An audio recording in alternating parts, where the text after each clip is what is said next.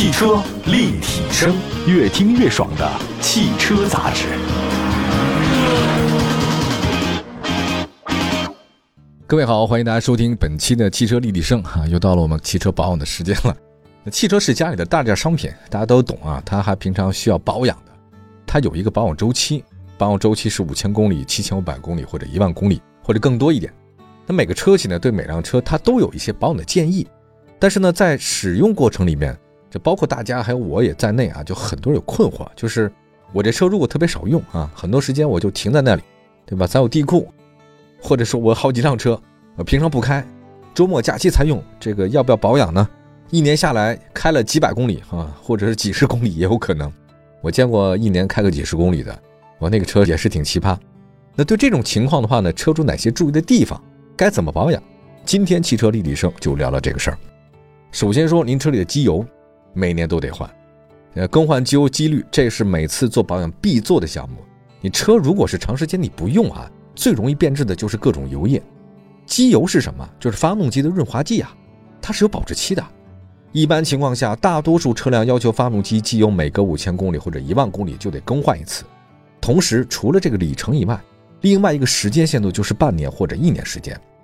然后我想提醒大家一件事儿，就车呢你得开，你不开的话呢就是放坏的。用是用不坏啊，因为在这个机油开封以后呢，大家都会知道有个叫氧化反应，就是你不用它也有这个氧化反应。开封以后的这个机油保质期就一年时间，啊，人也是一样，都是有氧化反应的。那这个机油氧化严重的时候呢，对发动机的润滑和降温它有明显的降低，所以会导致发动机拉缸或者过度磨损。那么一般情况之下，即便是车辆在行驶里程没有达到保养要求的行驶距离。只要时间达到一年，您就得换机油机滤，这个时间就得换，到了就别犹豫，该掏钱掏钱。第二个呢，检查就是更换刹车油，刹车油真的太重要了，它就是决定车辆制动性能的一个非常重要的要素。刹车是一个安全的基础嘛，一般情况之下，我们看了一下，大部分刹车失灵都跟刹车油有关系，或者说是直接关系。这个刹车油也是密封的，您基本上是看不到哈。如果您车停的时间太长，那刹车油呢就会变质，导致刹车油中含水量会增加。当你这个刹车油里面含水量变高的以后，你在刹车里面刹车油的温度就会变高。那以水的沸点嘛，一百度嘛，对吧？那刹车油不是。那如果刹车中的水它收着变成水蒸气，那你刹车油管路当中就出现什么呢？真空。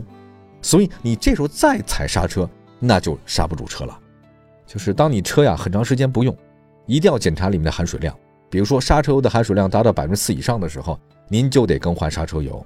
一般情况下，刹车油需要每两年或者四万公里就要换，但这个就是该换就得换。所以还是那句话，开多快不重要，您您刹得住才最重要，对吧？那滑过雪的朋友都知道，滑冰滑雪怎么快怎么来，但那节能停住那才是高手。我们再看一个蓄电池，这个一定要按时充电了啊！汽车如果长时间放，短时间内容易出现问题，就是这个电池。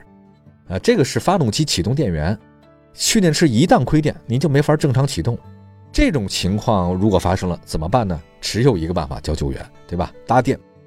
汽车长时间你不用，蓄电池在正常情况之下它会自然放电的。长时间停放以后呢，它就亏电，你车辆它没法正常启动，尤其是天寒地冻的情况啊，蓄电池出现亏电时间更短。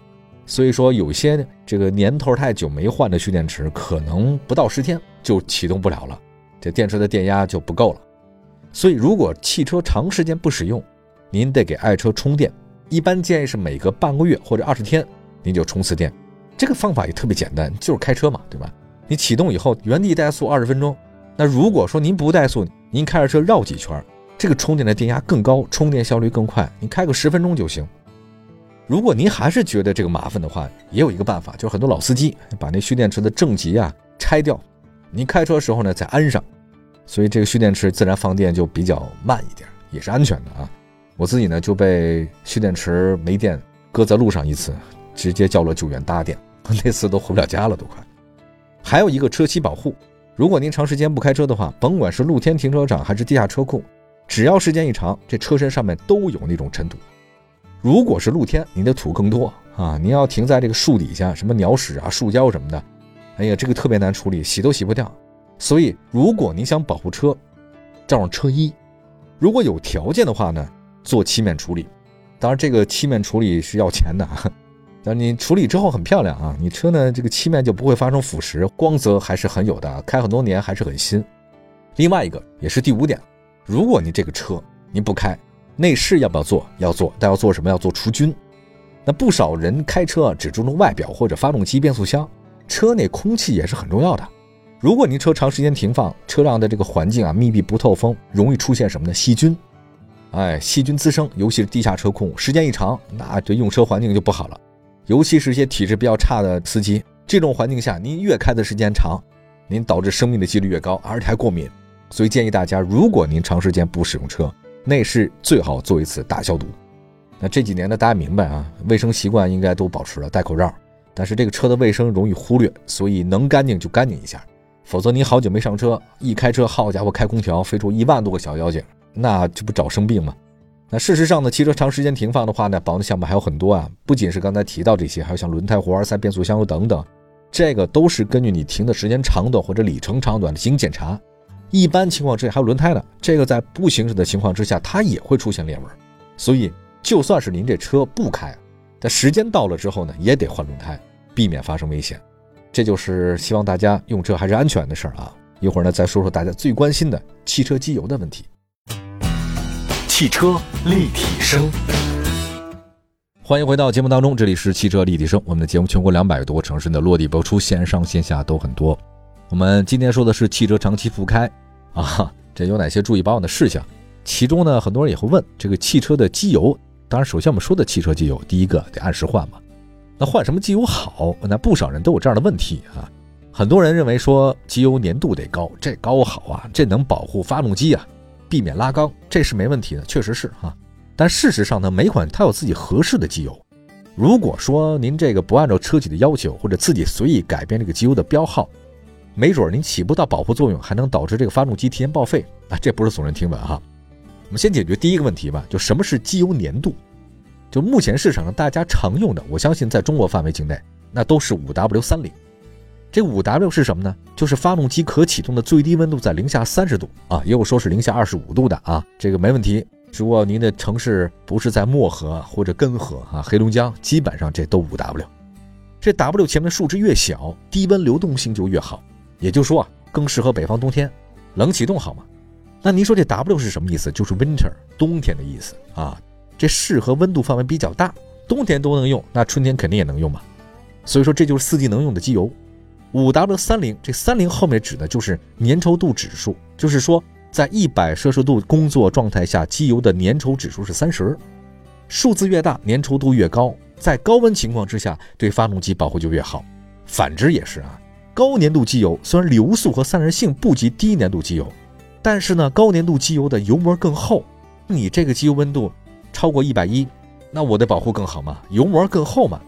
所以我想，可能是因为这个原因，很多开车比较激进的车主啊，他这想换高粘度的机油，有这个想法。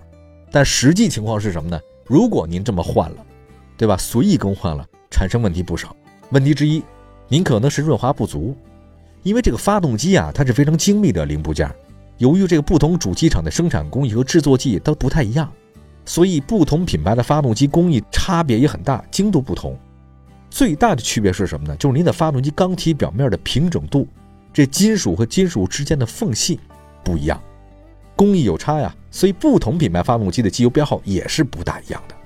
比如说啊，咱举个例子吧，您那个制造非常精密的发动机，你选择用标号二十的这个机油，您就能满足润滑需求。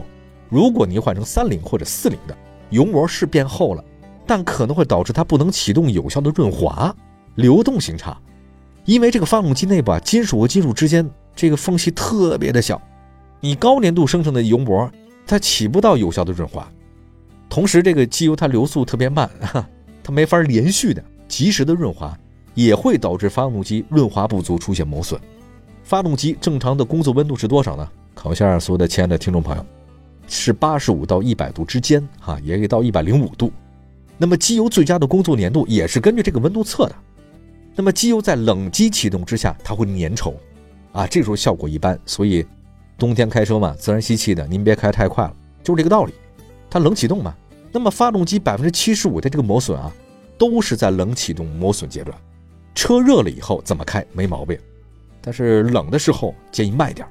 这个时候如果使用高粘度机油，冷机启动之下，它发动机润滑效果特别差，磨损也会加剧。